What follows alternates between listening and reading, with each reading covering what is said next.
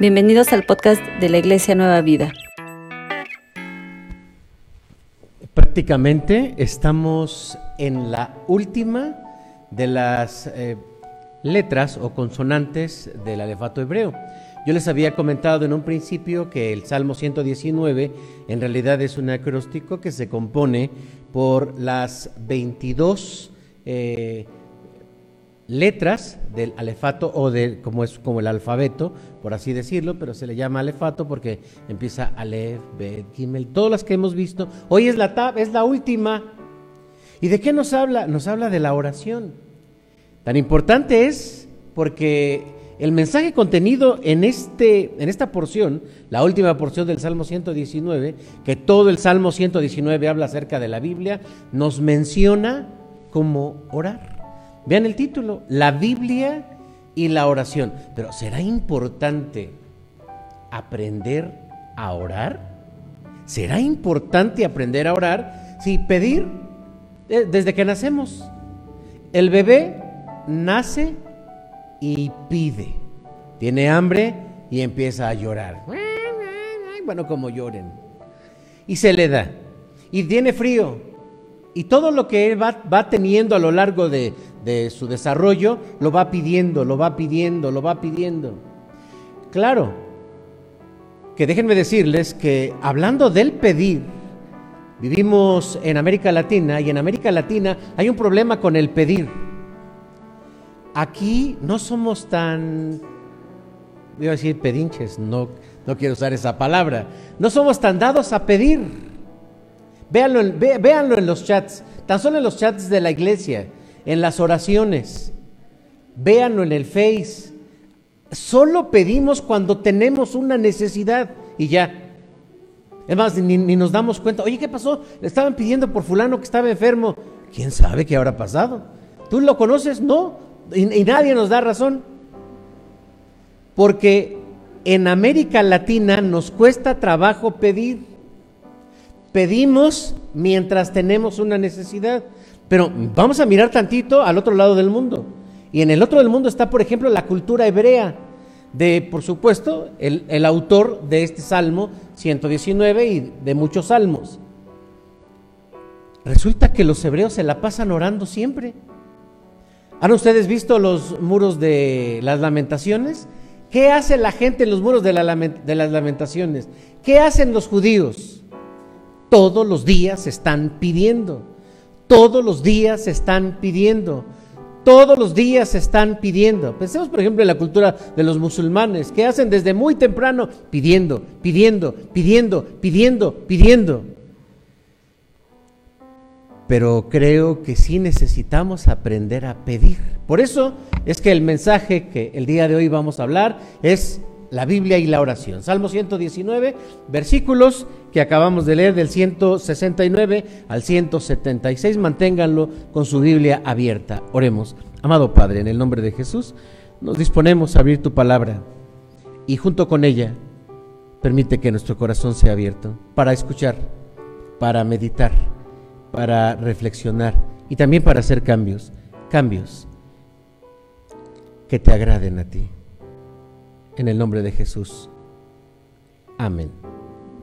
Ocupen su lugar, por favor.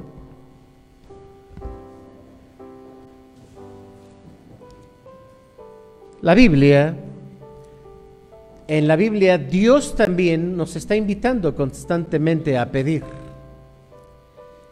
Casi, casi es como si, hermanos, tenemos que aprender a pedir.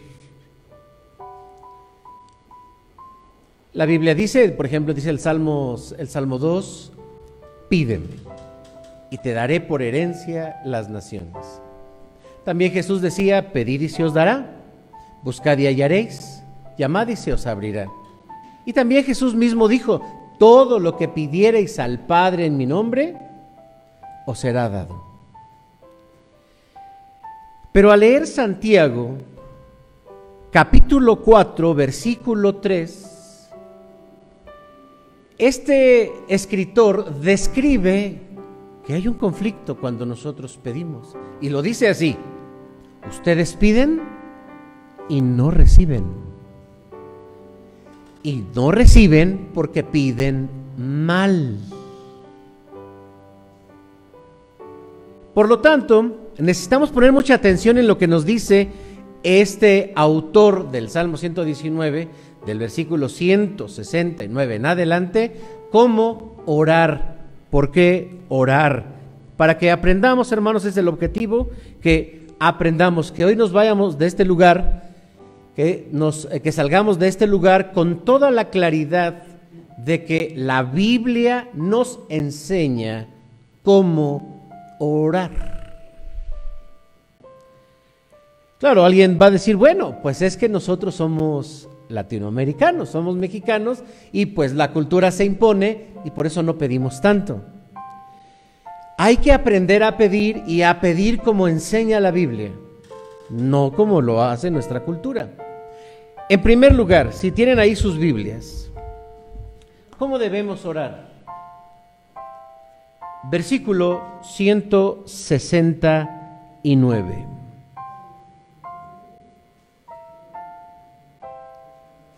Llegue mi clamor delante de ti, oh Jehová. ¿Quieren leer conmigo lo que dice? Dame entendimiento conforme a tu palabra.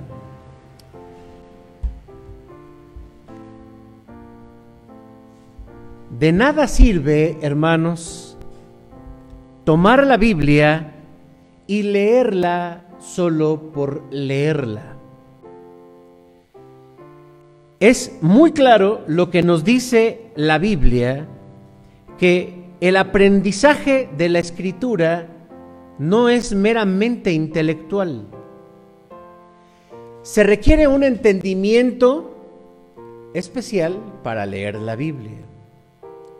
Lutero decía, digo Martín Lutero, decía que todos podemos leer la Biblia y comprender su mensaje.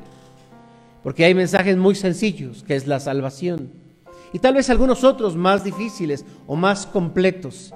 Pero en todo momento dice, el Espíritu Santo es el que habla a nuestro corazón. La iglesia, llegamos a, manejar eh, cierta cultura de iglesia, los creyentes. Y en esa cultura de iglesia aprendemos a que debemos leer la Biblia.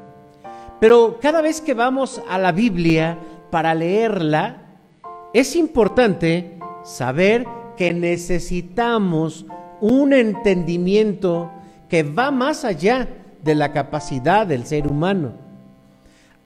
En la doctrina de la revelación o de la Biblia, a esto se le conoce como la revelación y la iluminación. Y la iluminación es la obra que hace el Espíritu Santo cuando tú tomas la Biblia y comienzas a leerla. Podríamos decir que hay varias formas en que se lee la Biblia. Yo creo que si hacemos una encuesta de las personas que han leído la Biblia, encontraremos que muchas son las que han leído este libro sagrado. Porque una forma de leer la Biblia es leerla como un libro en general, como un libro más de la literatura. Hay muchos libros, pues entre ellos leer la Biblia. Creo que una persona que se dice a sí misma que es culta, que le gusta leer y que tiene aprecio por la literatura, debe leer la Biblia. Otra forma de leer la Biblia es también reconociéndola por la clasificación de su contenido. Y para muchos es un libro de sabiduría. La Biblia es un libro de sabiduría que me puede dar un consejo, que me pueden dar palabras sabias. Posiblemente podríamos compararlo con otro libro de también de sabiduría. Hay muchos libros de sabiduría, hay grandes libros de filosofía. Otra forma de leer la Biblia es como un libro de consulta. A veces tenemos una duda y vamos a la Biblia para ver qué dice respecto a cierto tema. Los que estudiamos la Biblia, los que damos una clase de Biblia o aquellos que predicamos un sermón, recurrimos a la Biblia para buscar pasajes que nos vayan completando la información que vamos a expresarle a la iglesia. Pero leer la Biblia sabiendo que es la voz de Dios para mí es algo que compete solamente a un cristiano. Leer la Biblia sabiendo que Dios tiene un mensaje para mí es algo que solamente sucede cuando el Espíritu Santo habita en nosotros. Pablo, a medida que iba predicando el Evangelio, hablaba de la importancia no solo de recibir el Evangelio, hablaba de la importancia de recibir al Espíritu Santo. Y nosotros creemos, hermanos, que cuando recibimos a Jesucristo en nuestro corazón, por decirlo de alguna manera, el Espíritu Santo viene a nuestra vida. Y el Espíritu Santo entonces nos guía para escuchar su palabra. Por esta razón, cada vez que vamos a la Biblia, nosotros decimos, vamos a escuchar la palabra de Dios para mí. Cuando escuchamos un sermón,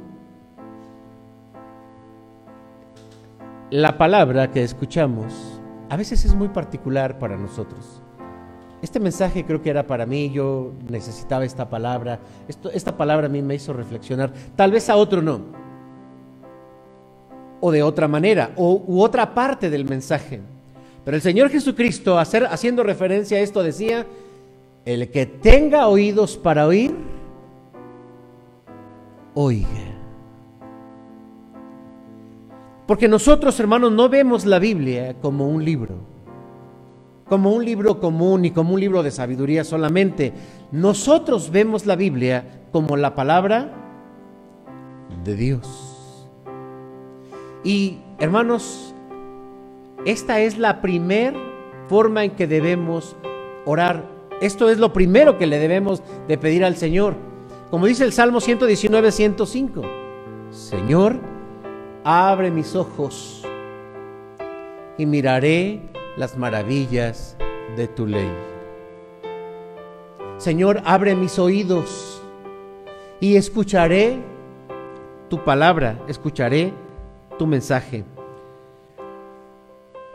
Son varias, por lo tanto voy a tratar de ir avanzando. En el Salmo, en el versículo 170 encontramos la segunda, la segunda razón de nuestra oración.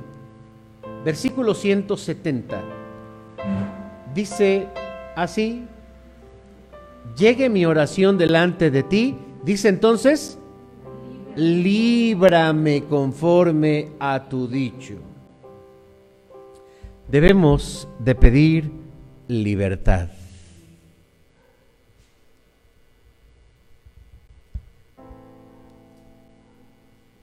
Y dice aquí, líbrame conforme a tu dicho.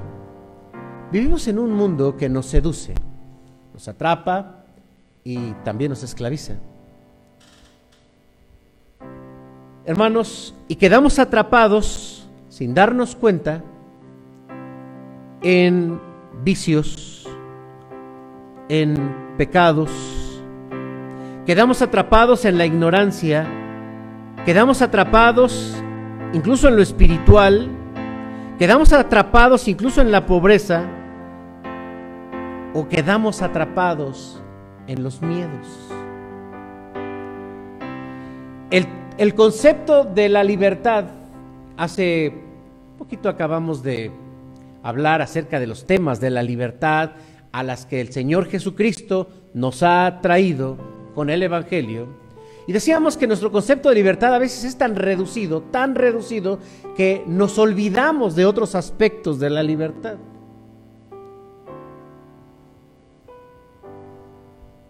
Ampliando, hermanos, el concepto, pero basándonos en la escritura, la Biblia nos llama a libertad de los vicios. Y creo que todos tenemos vicios. No estoy diciendo que tienen la cara de alcohólicos o que, se ve como que... No, no, no, no me refiero. Porque un vicio hay que entenderlo como eh, un hábito que ya está exagerado y que ya no lo podemos controlar, que nos controla. Hay, hay hábitos, vamos a decirlo de forma negativa, que se llaman vicios, que nos escandalizan, Pero hay otros hábitos que no nos escandalizan, pero siguen siendo vicios. Menciónenme algún vicio que sea escandaloso. Las drogas, la pornografía, el alcohol, eh, sí, las apuestas, el tabaco, ¿la qué? La Coca-Cola, o bueno, eh, tal vez ahora vamos a poner, por ejemplo, una lista de los vicios que son tolerados socialmente, pero que son adicciones. ¿Cuál? La coca, café, el pan, lo dulce, eh, llegar tarde, dormir mucho. ¿Cuál? Ah. Creo que te hablan. Las redes sociales son vicios tolerados. No les vemos peligro. Hermanos, eso creo que es una falta de conciencia. El darnos cuenta que aquello que atrapa nuestro tiempo, nuestra voluntad, nos atrapa, nos somete, nos controla.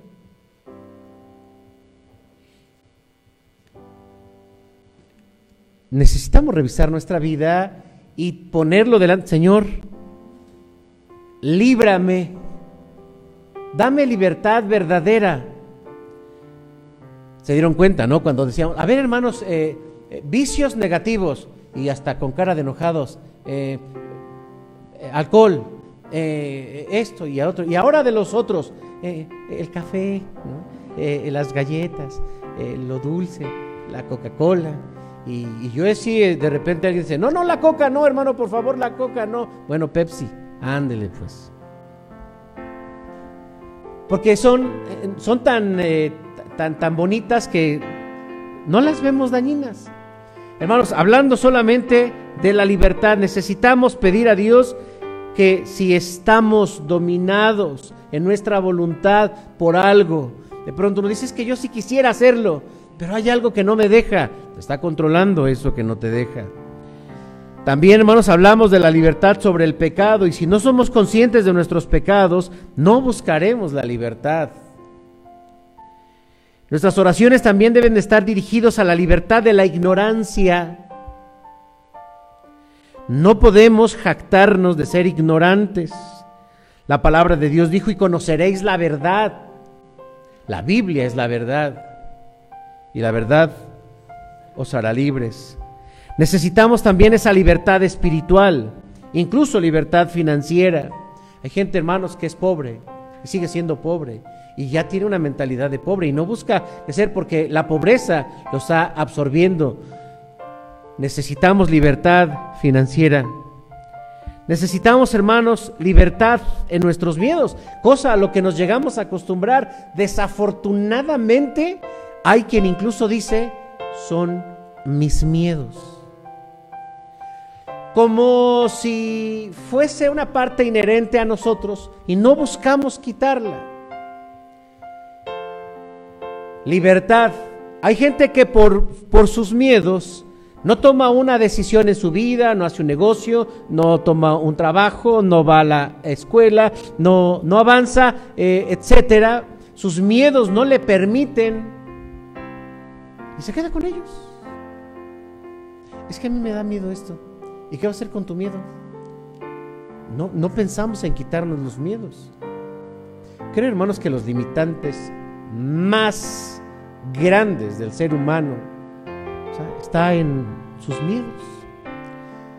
Piensa por un momento qué harías o qué lograrías si no tuvieses miedos.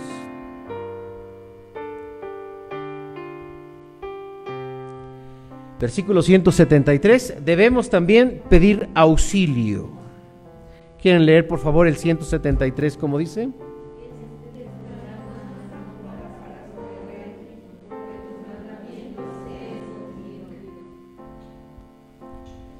Hermanos, el, cuando la Biblia dice, esté tu mano pronta para socorrerme, no siempre buscamos a Dios. Aquí hablamos, debemos pedir también a Dios auxilio. Dios, hermanos, cuando nosotros leemos, por ejemplo, al profeta Isaías, capítulo 30, y otros en Jeremías, hermanos, vamos a leerlo, hermanos, por favor. Vamos a leerlo. Isaías, capítulo 30.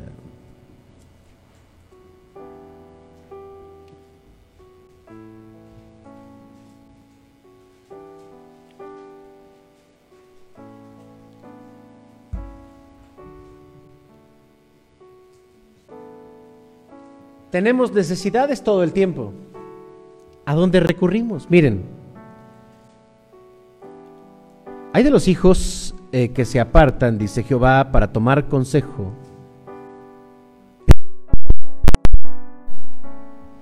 Para cobijarse con cubierta, pero no de mi espíritu, añadiendo pecado a pecado. Que se apartan de mi espíritu, perdón, que se apartan para descender a Egipto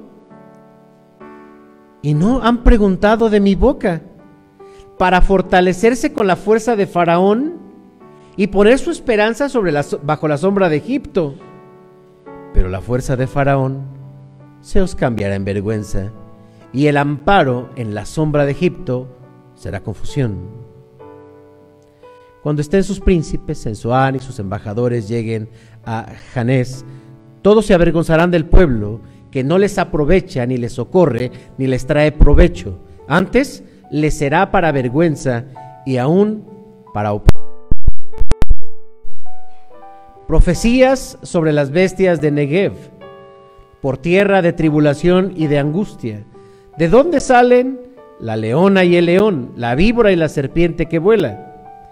Llevan sobre los lomos de asnos sus riquezas y sus tesoros, sobre jorobas de camellos, a un pueblo que no le será de, de provecho. Ciertamente Egipto en vano e inútilmente dará ayuda. Por tanto, yo le di voces que su fortaleza sería estarse quieto. Ve pues y escribe esta visión, le está diciendo Dios a Isaías en una tabla delante de ellos y regístrala en un libro para que quede hasta el día postrero, eternamente y para siempre, porque este pueblo es rebelde, hijos mentirosos, hijos que no quisieron oír la ley de Jehová, que dicen a los videntes o a los profetas, no veáis, y a los profetas, no sois, eh, no nos profeticéis lo correcto, decidnos cosas halagueñas, profetícenos mentira.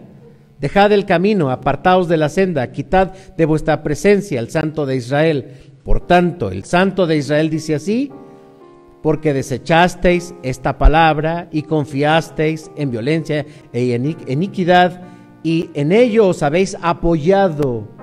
Por tanto, os será este pecado como grieta de amenaza que amenaza ruina, extendiéndose en una pared elevada, cuya caída viene súbita y repentinamente. Si algo, hermanos, encontramos en Dios con su pueblo, es que Dios lo, lo, lo proveyó de todo, de todo. No necesitaba ir a buscar nada hacia afuera.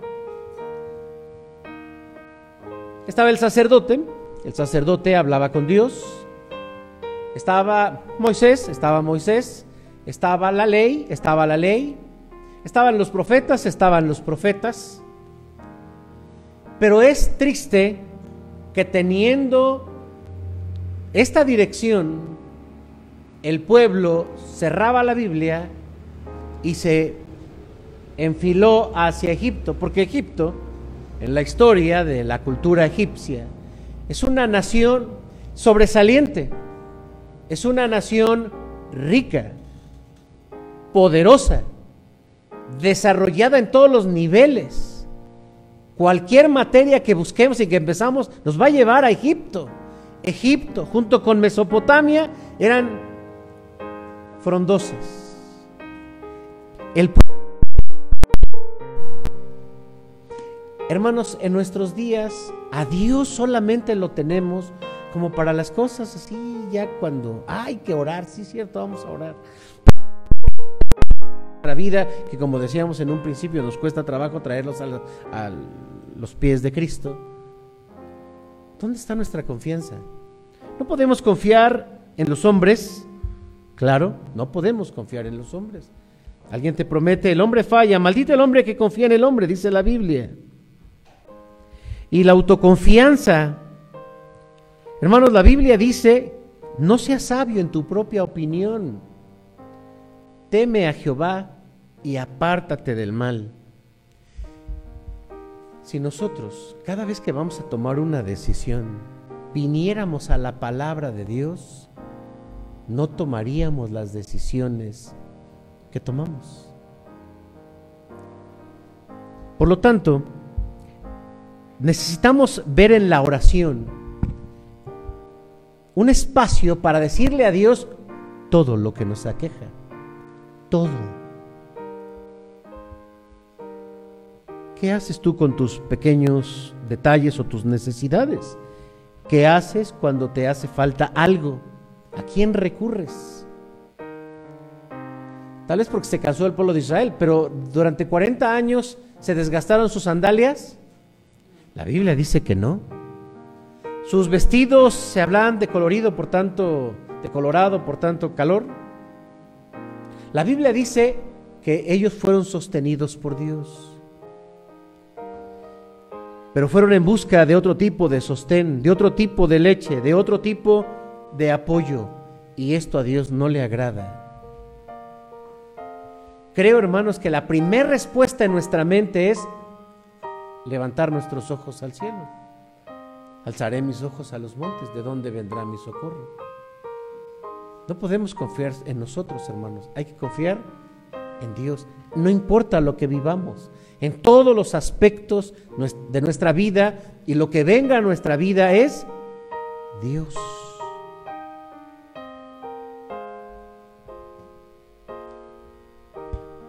Siguiente, Debemos pedir, hermanos, conforme a la voluntad de Dios. Si leemos todo este capítulo, habla constantemente. ¿Quieres leer desde el versículo 76, por favor? Ahí. Mm, no, más arriba, perdón. Más arriba. Más. 67. Ajá. 67. Ah, del 69, perdón. Llegue mi clamor delante de ti, oh Jehová, dame entendimiento. ¿Qué dice? Conforme a tu palabra. Llegue mi oración delante de ti y líbrame conforme a tu dicho. El siguiente, mis labios rebosarán de alabanza cuando me enseñes tus estatutos. Después todos tus mandamientos son justicia. Es decir, hermanos, necesitamos decirlo. La oración que Dios escucha y que Dios responde es aquella que es de acuerdo a su voluntad. Esto es algo muy importante y lo hemos dicho muchas veces porque trae mucha decepción en creyentes que motivados, pues si el Señor dice, pídeme, pídeme, pídeme, pídeme, y uno dice, pues te pido, te pido, te pido, y de pronto Dios no da. Porque nos olvidamos pedir de acuerdo a su voluntad y pareciera algo contradictorio. A ver, ¿cómo que Dios me dice que pida lo que yo quiera y que Él finalmente va a ser su voluntad. Para muchos, han para muchos eh, ha sido una decepción y han dejado de creer de que Dios conteste las oraciones, porque mediadas por el dolor, como dije la semana pasada, en medio de la enfermedad, Rogamos que las cosas, que las personas sanen, que las eh, situaciones se resuelvan, pero no se resuelven. Y venimos, le pedimos a Dios y el Señor decide que no, no va a ser como nosotros decimos. Entonces uno dice, entonces, ¿para qué me dicen Y, en la iglesia a veces cometemos este, este error de decir, ah, hermanos, tú pídele y vas a ver cómo Dios va a cambiar todo. Y va el hermano y ora y no sucede.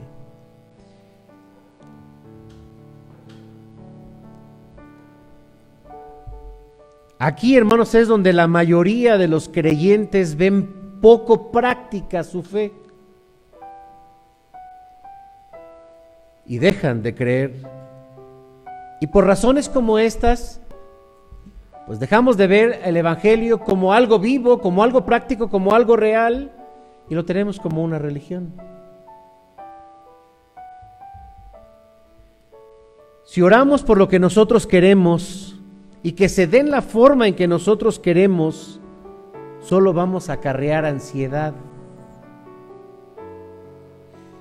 Hermanos, la enseñanza de la Biblia desde el Padre nuestro es, sea hecha tu voluntad. Si oramos por lo que nosotros queremos, pero de acuerdo a la voluntad de Dios, hermanos, hay paz en nuestro corazón. Nos apegamos tan rápidamente a las personas y a las cosas que cuando de pronto el Señor nos las quita, pensamos que Dios no nos ama. No podemos o no nos gusta desprendernos de ellas. Por lo tanto, hemos de pedirle al Señor que sean las cosas de acuerdo a su voluntad. Este año, o ya hermanos, estamos eh, enfilándonos para cerrar un segundo año de la pandemia. Y esta ha sido una constante, porque hemos orado. Y yo he visto, hermanos, doblegar el corazón de una familia, rogarle al Señor por la salud de un ser querido.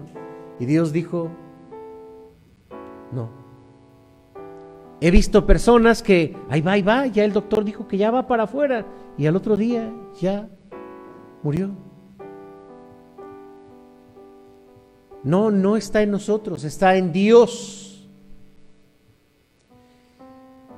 Esto es algo que tenemos que ejercitar y que tenemos que aprender y que nos hace diferentes de aquellos que no tienen la Biblia o que no se siguen de acuerdo a la palabra de Dios. La siguiente, hermanos. Hemos de pedir, ay, el querer vivir. Salmo, eh, veamos el 175, por favor. Vean lo que dice aquí. Así como comienza, ¿qué dice? Viva mi alma. Y te alabe. Viva mi alma y te alabe. Uno de los temas, hermanos, que a mí en particular más me gustan es hablar acerca de la vida, desde cualquier perspectiva. Aquí vemos optimismo en el autor diciendo que él quiere vivir. Cuando uno está en depresión, hay mucha gente que dice, yo no quiero vivir. Pero el salmista dice, yo quiero vivir. Yo te pregunto, ¿tú quieres vivir? No me contestes porque voy a decir, hermanos, que el deseo de morir se vuelve de pronto de forma inconsciente. Pero quiero que reflexiones en esta frase. En nuestras oraciones debe de estar también, Señor, quiero vivir. Hay gente que le dice a Dios, quiero morir. Yo les digo, hay que tener cuidado porque eh, ¿se acuerdan ustedes de Elías? Elías dijo, Señor, yo ya hasta aquí, se tumbó a morir. Dijo, bueno, le tomó Dios la palabra y pues se lo llevó.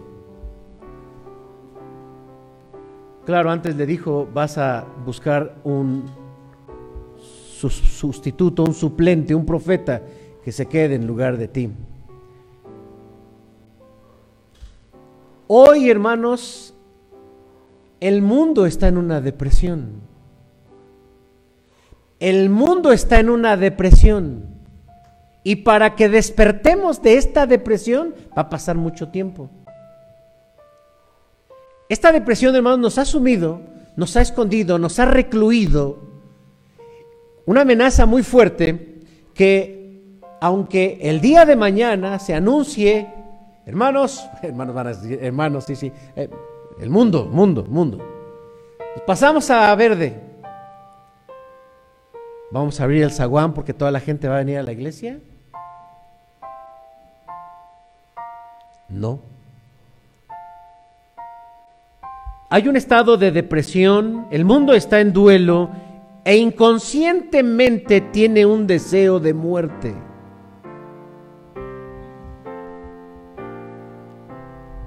Saben a lo que me refiero. Porque este año muchos manifestaron un deseo de muerte. La enfermedad es una forma de querer morir. La depresión es otra forma de morir. Eh, alguien, eh, no sé cuándo me preguntó que si era malo dormir mucho. Y yo siempre les digo que es uno de los síntomas de querer morir. Bueno, ya hasta lo dijo un cantante. Eh, quiero dormir cansado. Estaba en depresión, ¿eh?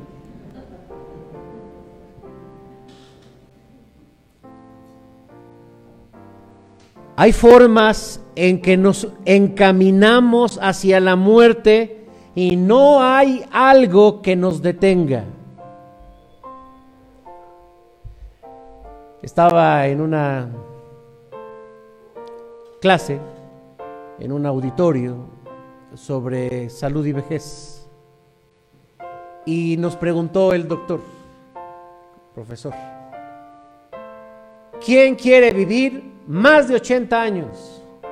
Y todos decíamos, yo, yo. Y entonces dice, ¿quién se alimenta bien? ¿Quién come comida chatarra? ¿Quién está durmiendo bien? ¿Quién hace ejercicio?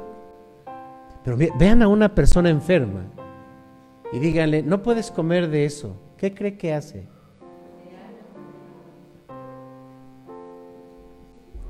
¿Qué les ejemplifico? Vamos directo a la muerte. Vamos con el doctor. Mira, si no haces ejercicio, si no haces esto, te vas a morir. Y sí, nos espantamos un poquito. Y, ah. Hay una tendencia de muerte. Pero la Biblia dice, ¿por qué no le dices a Dios quiero vivir? ¿Por qué no te levantas y dices, qué hermoso día, Señor, permíteme vivirlo y disfrutarlo y conectarme? conectarme con lo que hago, que porque vivir tiene que ver con la conexión y la conciencia de la vida. Oye, ¿qué pasó? ¿Ya desayunaste? Ay, no sé, ¿qué? ¿Desayuné? Creo que sí. ¿Qué, ¿Quién sabe qué desayuné? Oye, ¿qué pasó? ¿Cómo te fue ayer? ¿Qué? ¿Cómo me fue ayer? Creo que bien. ¿Qué día soy? ¿Qué día soy? ¿Qué día soy? ¿Qué día soy? No, no vive aquí, ya se fue, no sé dónde anda. Hermanos, inconscientemente, Dios me ha permitido ver a través de la formación que Él me ha dado como psicólogo, que esta es una tendencia con lo que se lucha demasiado con el ser humano. La gente no quiere vivir, esa es una. Y si tú crees que quieres vivir, solo mírate hacia dónde estás caminando. Porque los hábitos alimenticios, los hábitos del ejercicio y los hábitos de lo que quieras te van a llevar a la muerte. Igual y te mueres de otra cosa. Pero hablo de la tendencia. ¿Quieres vivir? Díselo a tu cuerpo. Díselo al disfrute de las cosas con las que te pones en contacto cada día. Vive, vive. Y esto tiene que ser un motivo de oración. Otras formas de no vivir es no querer. Hay gente que no quiere llegar a viejos. ¿Ustedes sabían eso? Yo no quiero llegar a viejo. Yo le digo, mm, si supieras que según la clasificación de la Organización Mundial de la Salud, tú ya estás por ahí. Hay gente que no quiere, o sea, dice, no, yo no quiero llegar a viejo. no sé qué se imagine como viejo, pero dice yo no quiero estar enfermo, pues si no quieres estar enfermo, pues cura, este, procúrate, atiéndete, haz actividad. Hay gente que no quiere llegar a viejo porque lo que está diciendo es yo no quiero vivir mucho y entre menos, mejor. Hay gente que no tiene un proyecto de vida. Lo mismo le da hoy que mañana. 2020 que 2021, más por lo de la pandemia, pero fuera de ahí, sus días son iguales, vive igual, viste igual, está igual, no va a ningún lado. Es una vida desdichada, es una vida sin sentido, es una vida que prácticamente, pues ya la cumplió. Y hay gente que dice, no, yo ya cumplí, ya, ya estoy aquí. ¿Estás muy chavo? Sí, ya, sí, pero ya acabé. Yo soy como Pancho López. ¿Se acuerdan de Pancho López?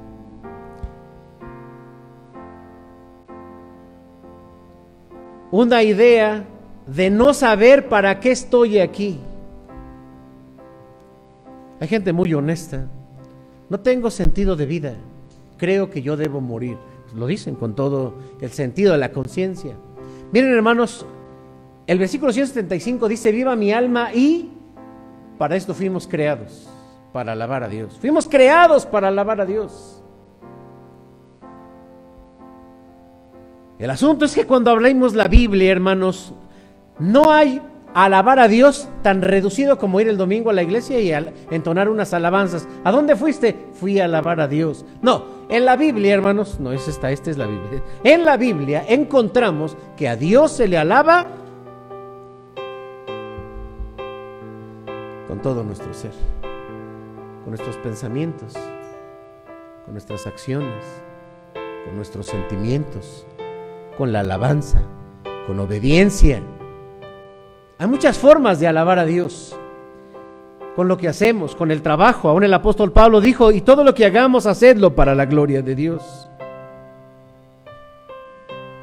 Dice, hermanos, la primer pregunta del Catecismo Menor de Westminster. ¿Cuál es el fin principal del hombre? Y la respuesta es el fin principal del hombre es el de glorificar a Dios y gozar de Él para siempre. Y cuando alguien dice, es que yo no sé para qué estoy aquí, le recuerdo, tú estás aquí para alabar a Dios. Y me recuerdo, yo estoy aquí para alabar a Dios. Y hoy te recuerdo, tú estás aquí para alabar a Dios. ¿Cuál es la mejor forma de honrar a aquellos que querían quedarse, pero Dios les llamó? viviendo. Yo tengo la oportunidad de vivir lo que otros no vivieron. Pues aprovecha el día. Imagínense que, nos vieran desde allá, no estoy diciendo que así sea, pero es hipotético, ¿no? Que estén ahí, bueno, vamos a ver cómo viven, a ver los que se quedaron, a ver. No, ese no está viviendo, sigue deprimido. Este no está haciendo nada, mira, ya dejó la escuela, eh, no quiere trabajar, es un bueno para nada. Oh, deme chance a mí, yo sí voy a aprovecharlo.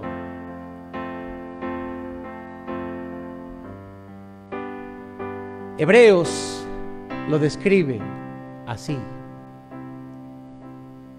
Teniendo alrededor nuestro tan grande nube de testigos, despojémonos de todo aquello que nos pesa y corramos con paciencia la carrera que tenemos por delante.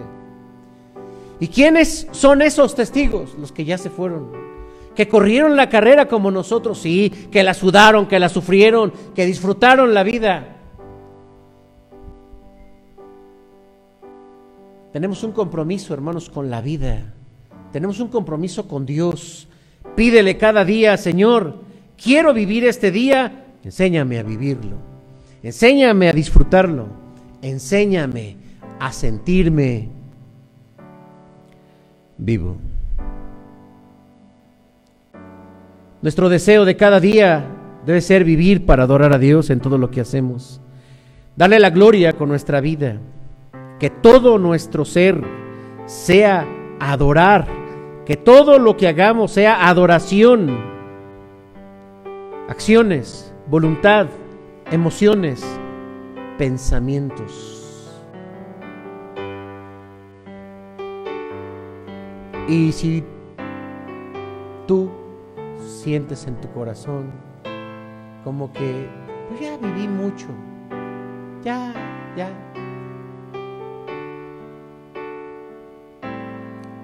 Dile al Señor, hasta el momento en que tú me quieras llevar, hasta el momento en que tú me vayas a llevar, voy a vivir. Somos injustos, hermanos, cuando no valoramos lo que Dios nos da, la vida. Somos injustos cuando no cuidamos el cuerpo que nos dio a través de nuestra madre y de nuestro padre. Es una forma de deshonrar a nuestros padres cuando después de que nos vieron, nos cuidaron, nos sostuvieron y nos echaron a la vida, vamos y nos desgastamos nosotros, echando a perder nuestra vida. Siguiente. 176. Debemos pedir también que Dios nos perdone. Miren, hay confesión. ¿Qué dice, hermanos, por favor? Yo anduve errante como oveja extraviada. Hasta ahí. Que la otra parte la vamos a decir. Eh, ya, ya vamos a terminar. ¿Ya se cansaron, hermanos? ¿No? Yo ya me estoy cansando.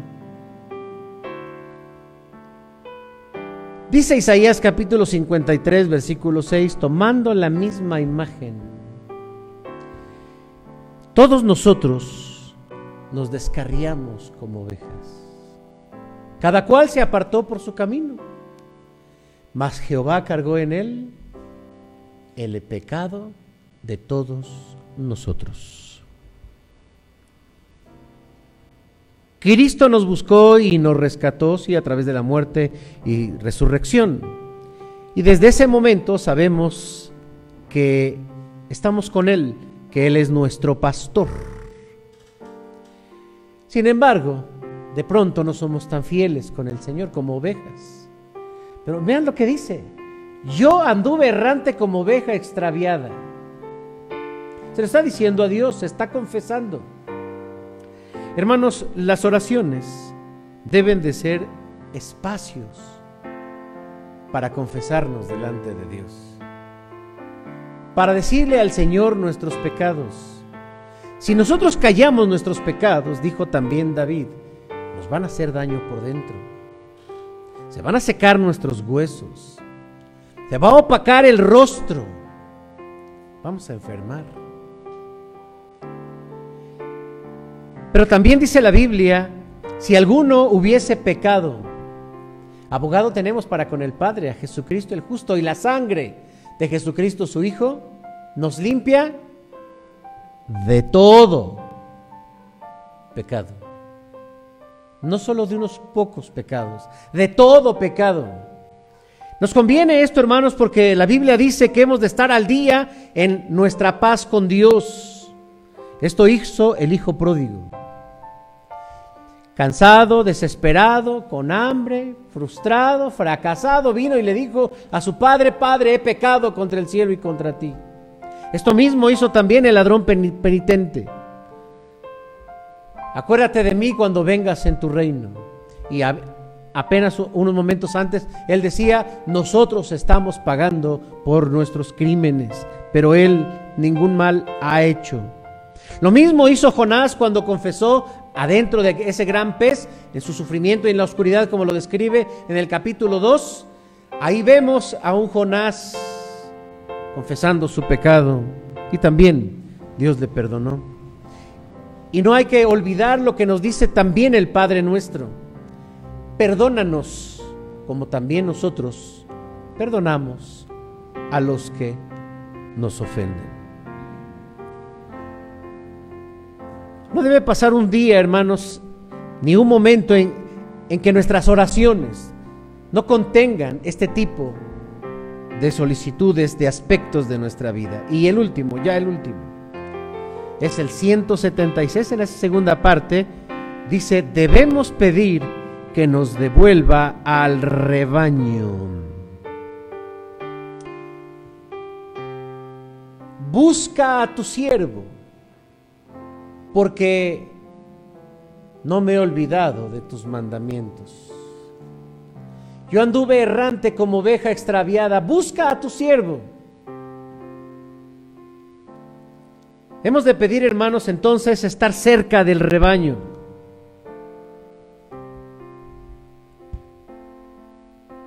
Muchas veces nosotros somos como la oveja perdida. Así, de hecho, el Señor Jesús lo representó. Está la parábola de la oveja perdida. Y también para resaltar el amor del Señor como pastor para ir por nosotros y llevarnos cargando y curar nuestras heridas. ¿Por qué razones y qué formas nos empezamos a alejar de Dios? Porque podemos decir, aquí está el rebaño, estamos con los hermanos, con la oveja, pero a ver hermanos, ayúdenme un poquito ustedes. ¿Cómo es que nos empezamos a alejar del rebaño? Venga, ¿cómo nos alejamos del rebaño? Por ejemplo, dejando los hábitos cristianos, porque podríamos venir a la iglesia, pero, pero no estar con la iglesia. Eso es muy triste, ¿están de acuerdo? Que estamos en la iglesia, pero no aprovechamos. Nosotros tenemos ciertos hábitos como cristianos que nos unen en la fe. Dejamos de orar. Ya nos vamos a lo básico. Tres oraciones de cajón durante el día. Cuando nos levantamos, gracias Señor, que me desperté. En la noche, pues gracias Señor, que ya me voy a dormir, cuídame. Y en la comida, en el desayuno y en la cena. Sí, las cinco de rutina. Ya, que, es que yo eh, almuerzo fuera de casa, por acá en la mente, Señor, gracias por los alimentos, eh, se ve de confianza este Señor de los tacos, pero por si acaso.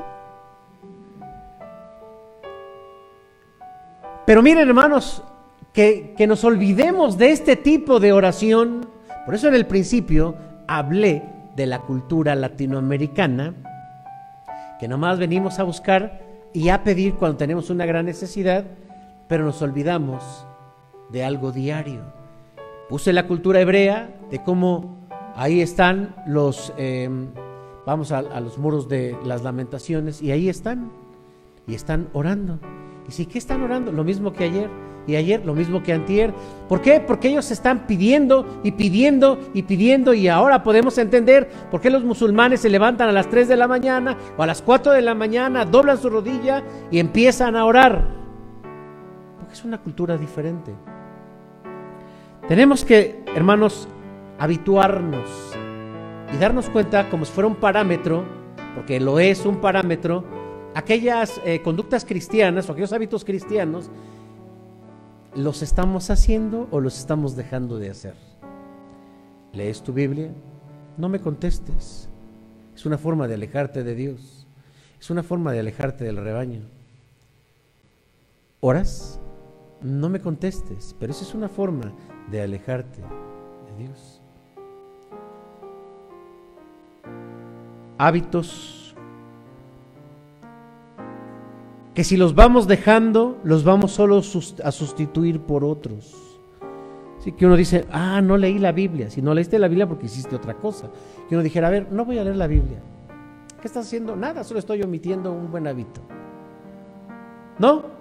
Estaba leyendo otra cosa, estaba viendo la tele, ay, no leí la Biblia. Pues claro, solo vamos a sustituir.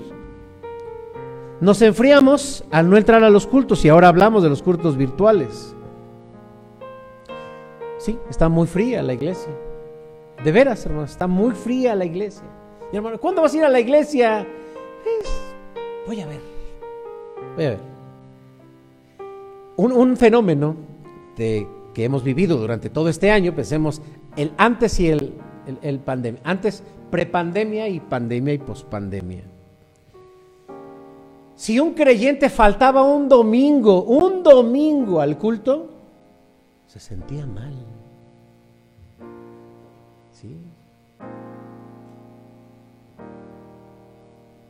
Y hoy, si el creyente entra una vez al culto, Miramos, tenemos dos, actividades, dos actividades como iglesia. Yo sé que mucha gente nos acompaña a través de la red, a través de este Face y de estas publicaciones que hacemos. Pero tenemos una actividad para nosotros. Ni nosotros entramos culto vespertino, no entramos. Culto matutino, ¿quién estuvo? ¿Se puede ver ahí quién estuvo? Sí. Oye, hermano fulano, ¿cuál? Como ya no se ha asomado en la iglesia, ya hasta se nos olvidó quién era ese hermano. De veras. Son fenómenos que están alejándonos del rebaño. Nos alejamos también del rebaño, nos alejamos eh, de los hermanos en Cristo, pero también nos alejamos como esa oveja, porque esa oveja seguramente fue atraída por algo. A veces somos atraídos por otras cosas. Por el pecado, por el cansancio, por lo que ustedes quieran, y nos vamos alejando, alejando, alejando. Creo, hermanos, que hoy, por lo menos hoy, le podemos decir a Dios, Señor, ¿me estoy alejando? Es más, Señor, me estoy alejando. Ya no preguntarle, sino asumir, Señor, me estoy alejando. Claro, porque antes nosotros teníamos una escuela de formación cristiana y veníamos. Y teníamos un culto y veníamos. Y teníamos un culto vespertino y veníamos. Yo siempre he dado gracias a Dios y alabado al Señor porque eh, culto matutino están todos, culto vespertino la mayoría. O sea, gracias a Dios una iglesia muy entregada.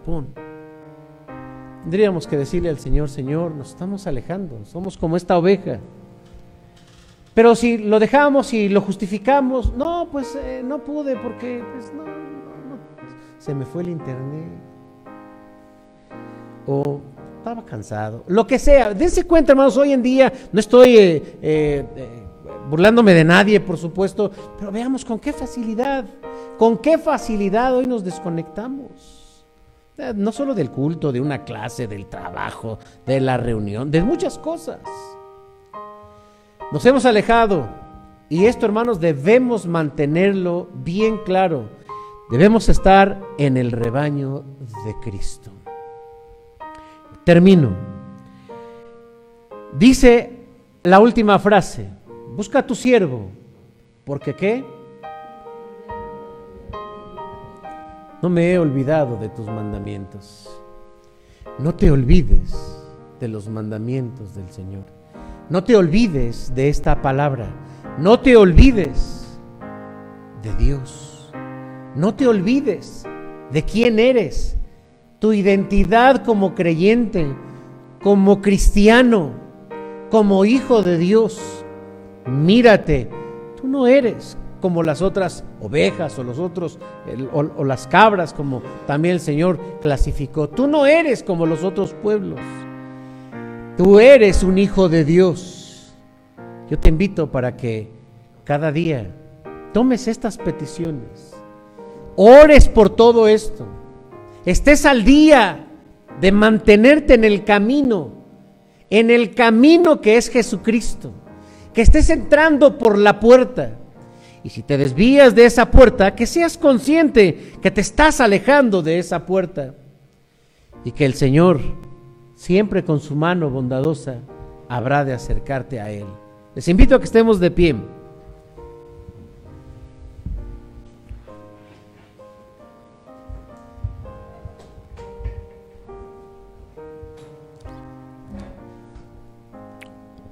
Oye hermano, entonces tenemos que orar por todo esto.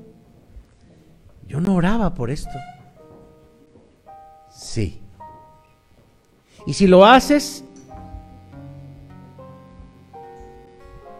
verás una respuesta y una forma en que Dios te está bendiciendo. Pero si solo te reduces a, pues yo le pido esto y, y nada más eso, sí. Pero hay otros aspectos de ti. Si no lo estás tomando en cuenta, es el momento de hacerlo. Oremos. Padre al abrir tu palabra, nos dices con toda claridad por qué no recibimos lo que pedimos. Perdónanos, porque solo tocamos la puerta. Si nos ayudas bien y si no, ya no la volvemos a abrir o a tocar. Hasta que otra vez algo nos pesa y venimos. Hoy tu palabra nos ha recordado que necesitamos pedir sabiduría para entender tu palabra, que necesitamos pedir libertad de todo aquello que nos está esclavizando, que necesitamos buscarte a ti como nuestro primer auxilio en medio de nuestras necesidades, que necesitamos pedirte que sean las respuestas conforme a tu voluntad, que debemos pedirte, Señor, el querer vivir, que debemos confesar nuestros pecados, que debemos pedir que tú nos mantengas en el redil. Hoy, Señor, te pedimos por todo esto, que tu Espíritu Santo ilumine nuestra lectura bíblica, que tu Espíritu Santo acomode este mensaje en nuestro corazón. Oramos, Señor, pidiéndote libertad en aquellas áreas donde nos estamos sintiendo esclavos de un vicio, de un hábito, de una omisión, de algún pensamiento negativo, de alguna depresión, de la ignorancia, del pecado, de los miedos. Sé tú, Señor, nuestro auxilio y no permitas que nuestra fe se deposite en un hombre, en una cuenta bancaria, en un hospital, en un medicamento, que vengamos, Señor, a confiar en ti, en ti, primeramente.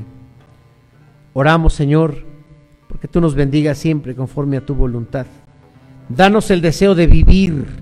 Si aquí, Señor, entre mis hermanos alguien está queriéndose morir porque eh, se siente en lealtad con alguien que ha muerto y quiere morir también, porque siente que no puede vivir sin una persona que se ha ido, porque siente que la vida es una desgracia para ella. Ten misericordia, Señor, y déjale sentir el valor de la vida. Ayúdanos, Señor, también confesar nuestros pecados delante de ti. Somos pecadores. Sí, Señor, somos pecadores. Te fallamos. Ten misericordia de nosotros. Perdónanos, perdónanos en el nombre de Cristo. Y Señor, manténnos firmes en tu rebaño, en tu iglesia. Que los que estamos hoy aquí, Señor, querramos siempre estar en el redil. Que si algunos, Señor, nos estamos extraviando, con amor, con amor del buen pastor, regrésanos, regrésanos al redil. Amén. Si quieres aprender más acerca de Dios, te invitamos a seguir en nuestras redes sociales que son Spotify, INP Nueva Vida JM, Facebook Iglesia Nacional Presbiteriana Nueva Vida, YouTube INP Nueva Vida JM, Instagram arroba INP Nueva Vida. El correo electrónico si nos gustas contactar es inpnuevavida arroba gmail.com. Dios te bendiga.